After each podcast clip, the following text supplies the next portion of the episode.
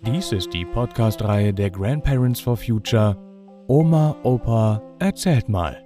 Geschichten für Kinder.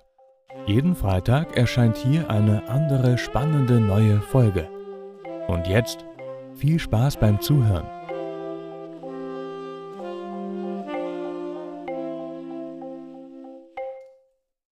Dann kommst du ins Heim. Oder? Lars und Andi. Vorige Tage kam eine junge Wissenschaftlerin der Universität Kassel zu mir und interviewte mich zu dem Thema Reform der Jugendhilfe in den 60er und 70er Jahren. Ich wurde also zu meiner eigenen Lebensgeschichte und meiner Tätigkeit in der Jugendhilfe in den 70er Jahren interviewt. Ihr könnt euch das in einer Zeitreise so vorstellen. Wenn sich jemand damals als Jugendliche oder Jugendlicher daneben benommen hatte oder nicht richtig spurte, wie das so schön hieß, dann kam es dumpf aus einer Ecke. Dann kommst du ins Heim. Also Jugendhilfe, die überwiegend Heimerziehung in Fürsorgeerziehungsheimen war, war eine Drohung, eine reale Bedrohung für Jugendliche.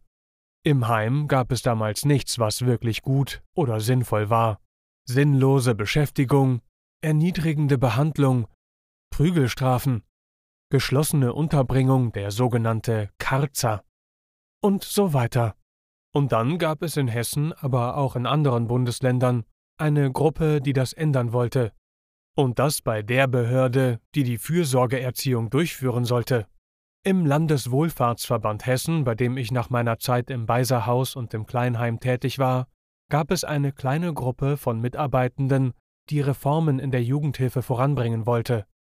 Sie wollten intensive Betreuung statt geschlossene Unterbringung, Abenteuerpädagogik anstelle von Karzer, Aufenthalte auf einem Segelschiff oder einsam in einer Hütte in Lappland anstelle von geschlossener Unterbringung, Erziehungsstellen mit Beratung und finanzieller Unterstützung anstelle von Pflegefamilien und noch vieles mehr.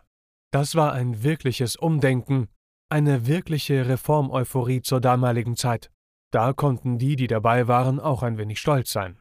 Aber nichts ist so wichtig wie die Lebensgeschichten von Jugendlichen, die damals in der Heimerziehung waren.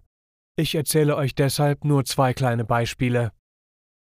Lars war ein Malerlehrling in dem Jugendheim Beiserhaus, in dem ich in den 70er Jahren für eine Zeit tätig war.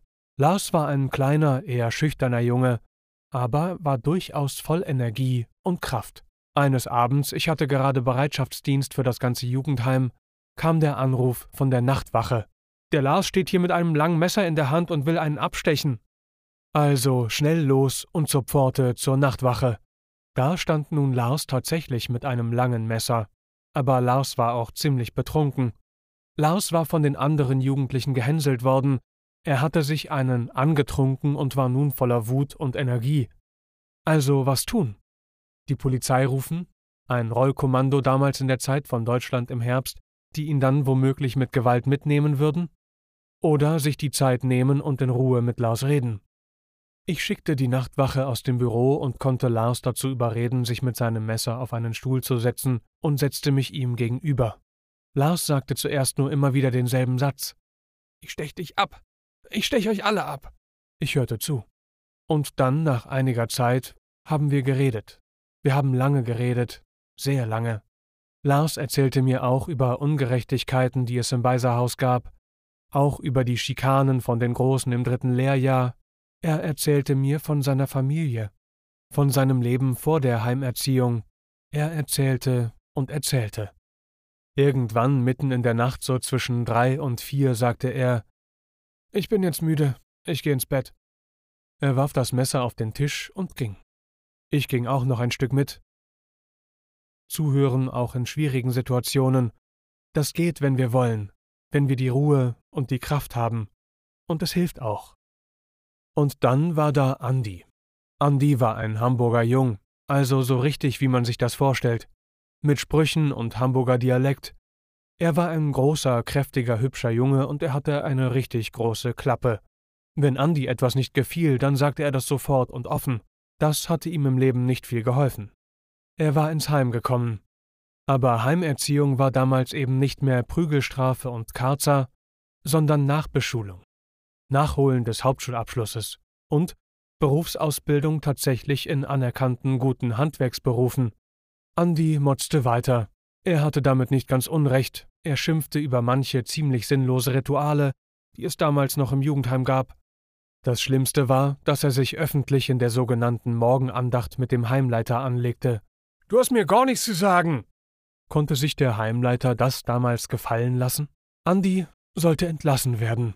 Ich redete mit dem Heimleiter und erklärte ihm, dass Andi kurz vor seinem Hauptschulabschluss stand und dass er den für seinen Lebensweg doch unbedingt brauche. Der Heimleiter, der ja auch Pädagoge war, sprang über seinen Autoritätsschatten. Andi durfte als Externer seinen Hauptschulabschluss nachholen. Er nahm sich mit seiner Freundin eine Wohnung und kam regelmäßig zum Unterricht. Als Externer schaffte er dann den Hauptschulabschluss. Andi ist ein Beispiel dafür, wie Heimerziehung im Umbruch war. Die Autorität des Heimleiters durfte damals noch nicht in Frage gestellt werden, aber gleichzeitig war sich auch dieser Heimleiter bewusst, dass er über den Lebensweg eines Jugendlichen entschied. Der Kompromiss, der da gefunden wurde, hat Andi dazu gebracht, dass er in seinem Handwerksbetrieb in Wabern seine Malerlehre fortsetzen konnte. Ich habe Andi später noch besucht. Er war noch mit seiner Freundin zusammen und hat die Lehre geschafft.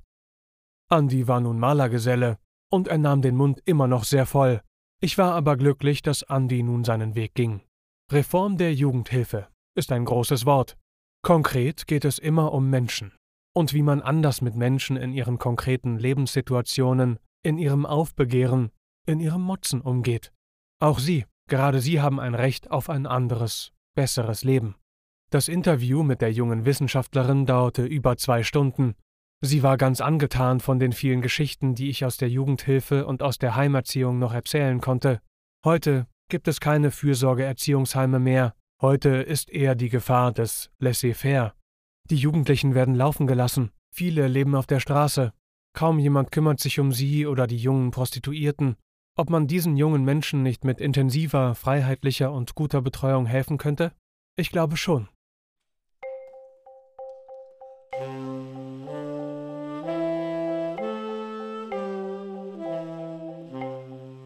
Das war? Dann kommst du ins Heim. Oder? Lars und Andi. Gelesen von Matti Wieg. Vielen Dank fürs Zuhören und bis nächsten Freitag.